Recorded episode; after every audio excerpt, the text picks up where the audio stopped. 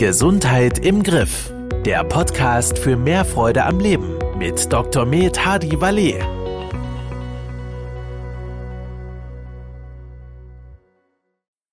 Hallo und herzlich willkommen zu einer neuen Folge von Gesundheit im Griff. Mein Name ist Christin Austgen und ich darf Sie zu einer sehr interessanten Podcast-Folge begrüßen, denn heute findet ein Expertenaustausch zwischen Professor Dr. Nikolai Worm und Dr. Hadi Walle statt. Ich wünsche Ihnen ganz viel Spaß beim Zuhören. Ich freue mich heute ganz besonders, hier bei uns im Podcast Herrn Professor Dr. Nikolai Worm zu begrüßen. Herr Professor Worm ist einer der führenden Ernährungsexperten äh, in, in Deutschland. Er ist ein Vorreiter ja, der, der kohlenhydratreduzierten Ernährung, aber darüber werden wir gleich reden. Ich kenne Herrn Professor Worm schon seit mehr als 15 Jahren und deshalb äh, sind wir auch inzwischen, denke ich, gut befreundet. Und deshalb gehen wir jetzt auch zum Du über. Also äh, Nikolai, wie gesagt, unterstützt mich auch in, in der Bodymate-Arbeit und ich bin froh, dass wir einen solchen, solch ausgewiesenen Experten und auch Visionär, Vorreiter einer modernen Ernährung hier in unserem Podcast haben. Wir haben heute das Thema äh, Typ 2 Diabetes, also früher Alterszucker genannt. Und jetzt schon die erste Frage an Nikolai. Man liest ja immer mehr, äh, ja, ist Typ 2 Diabetes heilbar? Was hat es damit auf sich? Ja, zunächst mal vielen Dank, Kadi, für die Einladung. Ähm, Typ 2 Diabetes, ja, früher dachte man, das ist eine weiter, eine fortschreitende Erkrankung, die nicht heilbar ist. Jetzt wissen wir seit einigen Jahren, wenn man es rechtzeitig beginnt, kann man Typ 2 Diabetes in der Tat komplett zurückdrehen. Äh, Ob es heilbar ist, äh, ist, ist die Frage, die heiß diskutiert wird, aber man kann es so weit zurückdrehen, dass man äh, beschwerdefrei und ohne Medikamente durchs Leben gehen kann, vorausgesetzt, äh, man ändert sein Leben. Prima. Wobei, nur Anmerkung von mir als Arzt, natürlich reden wir immer hier vom Typ 2 Diabetes für die Zuhörer. Es gibt ja auch den Typ 1 Diabetes, diesen, ja, wir nennen ihn auch juvenilen Diabetes. Das heißt, sind Menschen, die haben einen primären Insulinmangel und können oder müssen ihr Leben lang Insulin spritzen, können also ihren Diabetes nicht heilen, im Gegensatz zum Typ 2 äh, früher im Volksmund Alterszucker genannt und der ist, äh, sagen wir, weitesten Teilen lebensstilbedingt. Jetzt könnte ich aber auch sagen, ja, so ein bisschen Zucker, was soll das? Was sind denn die Folgen? Weil ist Typ 2, warum ist Typ 2 Diabetes überhaupt ein Problem? Ich spritze ein bisschen Insulin und die Welt ist in Ordnung. Ja, zunächst mal muss man feststellen, dass ja der Typ 2 Diabetiker im Gegensatz zum Typ 1 Diabetiker nicht zu wenig oder kein Insulin hat, sondern äh, in den ersten Jahren sehr, sehr viel Insulin noch zur Verfügung hat in seinem Körper, aber es wirkt nicht mehr genügend. Und äh, dieses viele, viele Insulin hat an sich schon, ja, wie man, wie man heute weiß, diverse Nebenwirkungen, die man eigentlich nicht haben sollte. Und wenn man dann noch Insulin dazu spritzt, dann hat man noch höhere Insulinkonzentrationen. Also das ist nicht der richtige Weg. Typ 2 Diabetes wird erst mit der Zeit, beim Typ 2 Diabetes wird man erst mit der Zeit ähm, zusätzlich Insulin benötigen, wenn die eigenen Beta-Zellen nicht mehr richtig funktionieren, wenn sie abgebaut sind.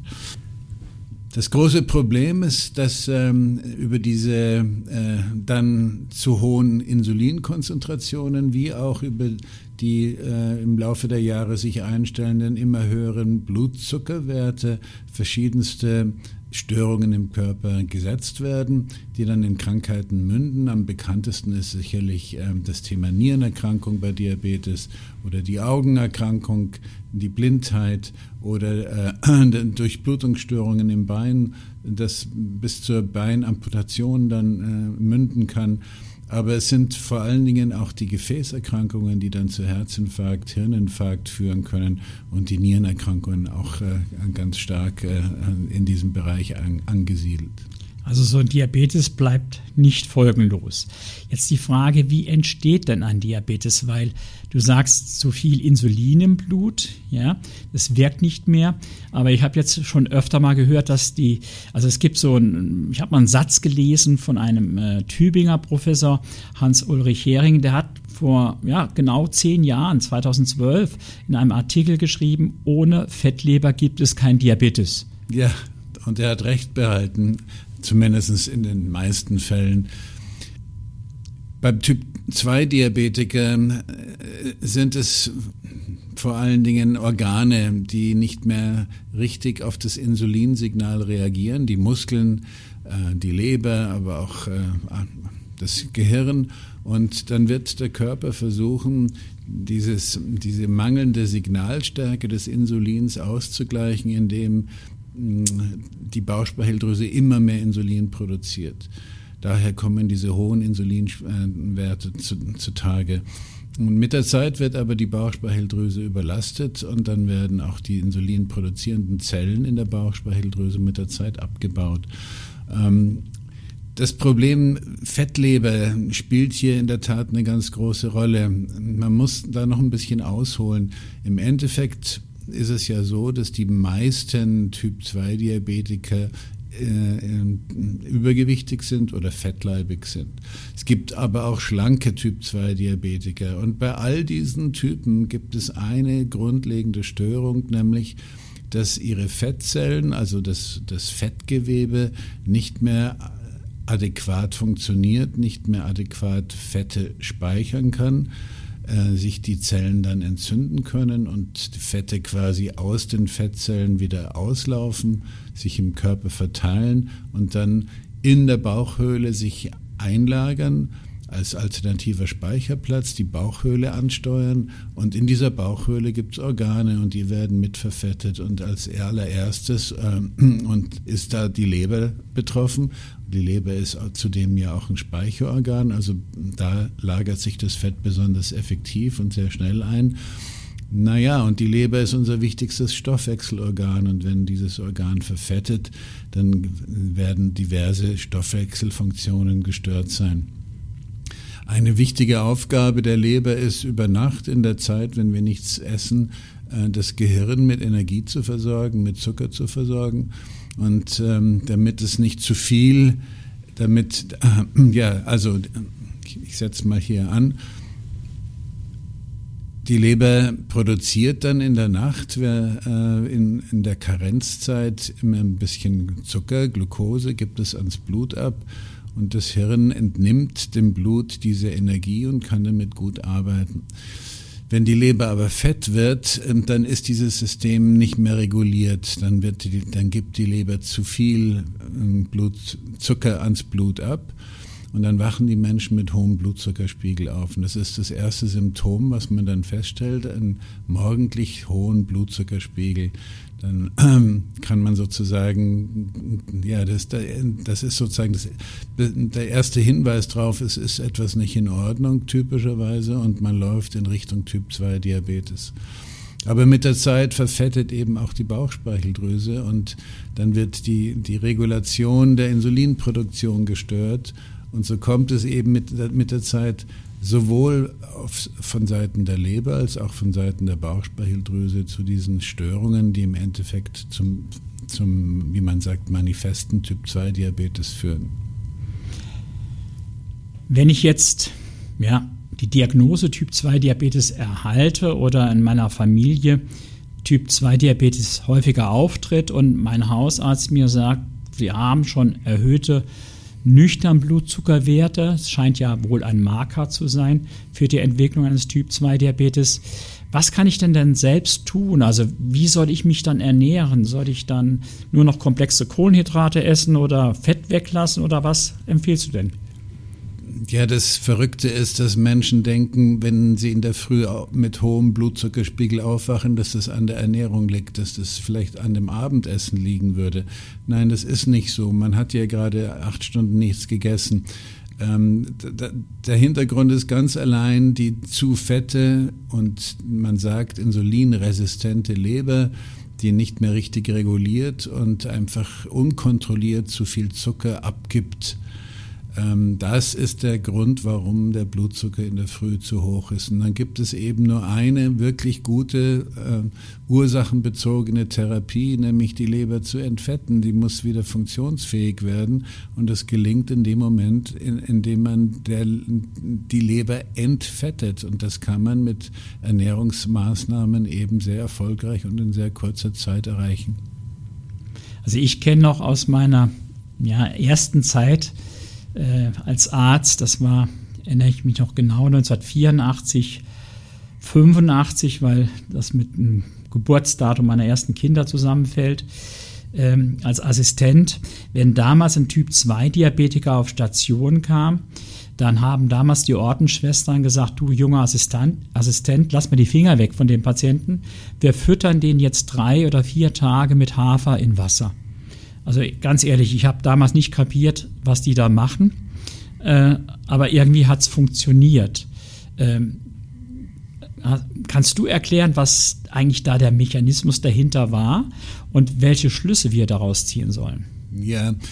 Ja, das hat mich selber auch sehr beschäftigt, immer diese Vorstellung, wieso kann man denn mit einem kohlenhydratreichen Nahrungsmittel etwas gegen zu hohe Blutzuckerwerte äh, Unternehmen, denn äh, im, im, Hafer ist eben Stärke enthalten und was dann im, im, menschlichen Stoffwechsel sehr schnell zu Zucker, zu Traubenzucker, Glucose abgebaut wird. Ja, als ich mich dann anfing, näher mit, mit diesem Thema Hafer und Hafertage zu beschäftigen, fiel mir dann natürlich sehr schnell auf, dass ein solcher Hafertag ja nichts anderes ist als eine niedrigkalorische Ernährung. Wenn man das durchrechnet, kommt man auf etwa 700 Kalorien am Tag, 800 Kalorien am Tag. Und mit dieser niedrigkalorischen äh, Ernährung kann man, obwohl sie kohlenhydratbetont ist, die Leber innerhalb kurzer Zeit eben doch sehr gut entfetten. Sie reagiert wieder viel besser auf das Insulinsignal. Ähm, damit wird die Blutzuckerabgabe, die unkontrollierte, über Nacht wieder gestoppt und so kann man ähm, äh, sozusagen innerhalb kürzester Zeit wieder eine reguläre Blutzuckerkontrolle erreichen. Also wenn ich die Leber entfetten will, dann muss ich einfach wenig essen. Also am besten esse ich mal 14 Tage, drei Wochen überhaupt nichts oder gibt es da irgendwas zu beachten? Ja, also das reine Fasten, wenn du sagst gar nichts essen, das ist äh, sicherlich das, das Falsche. Ähm, es ist ja so, wenn, wenn wir gar nichts essen, dann, dann wird vor allen Dingen aus unseren vielen Fettzellen das Fett herausgeleitet und dann landet erstmal ganz besonders viel in der Leber. Dann wird die fette Leber sozusagen noch fetter. Nein, wir, wir wissen heute, dass man das geschickter machen kann.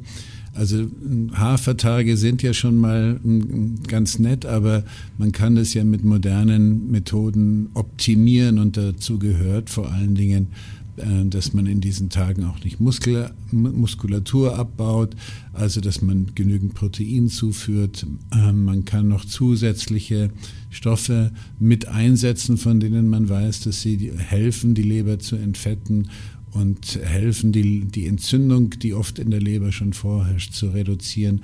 Das kann man alles sinnvoll miteinander kombinieren und das, das gibt es eben nicht in der reinen Haferflocke, sondern dann muss man sich eben an, an moderne Kombinationen von wirksamen Substanzen halten. Gut, jetzt habe ich die Leber entfettet, zum Beispiel, kann man ja ruhig sagen, äh, mit dem Leberfasten nach Dr. Worm habe das gemacht und jetzt ist alles gut. Jetzt esse ich wieder, wie es so allgemein empfohlen wird, viele komplexe Kohlenhydrate, Low Fat äh, und äh, mache Nordic Walking. Ist dann die Welt in Ordnung?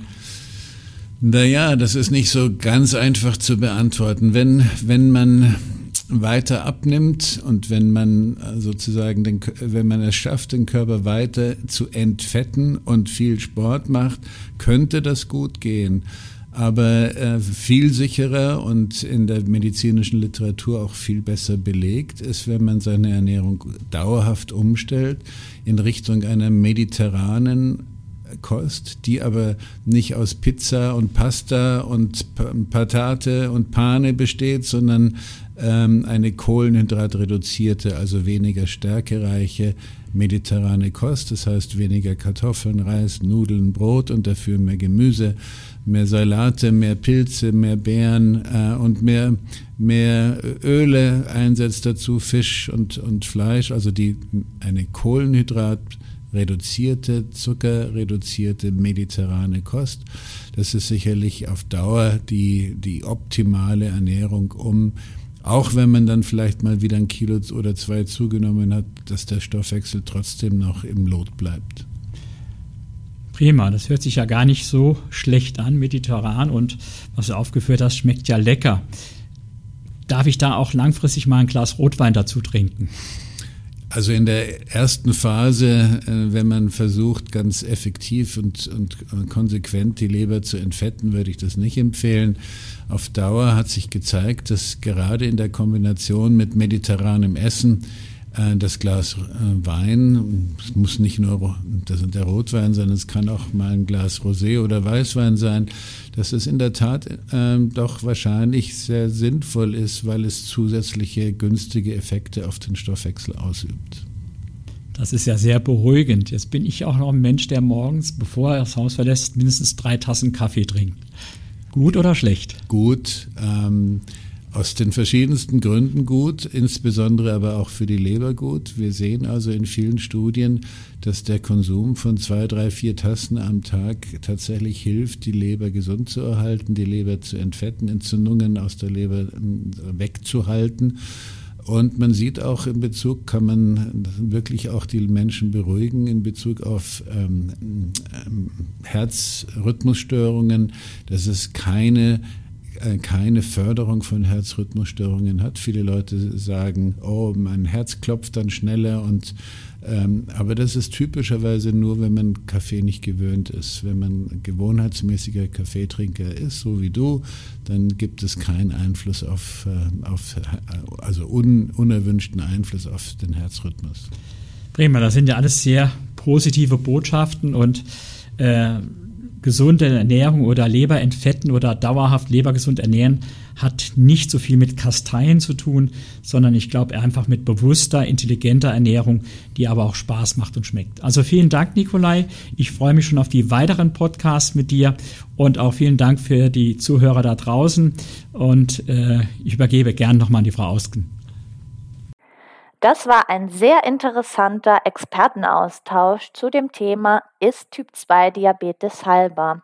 Ich bedanke mich recht herzlich bei Ihnen, Herr Professor Dr. Worm, und bei Ihnen, Herr Dr. Walle. Vielen Dank und ich freue mich schon auf unsere nächsten Aufnahmen gemeinsam.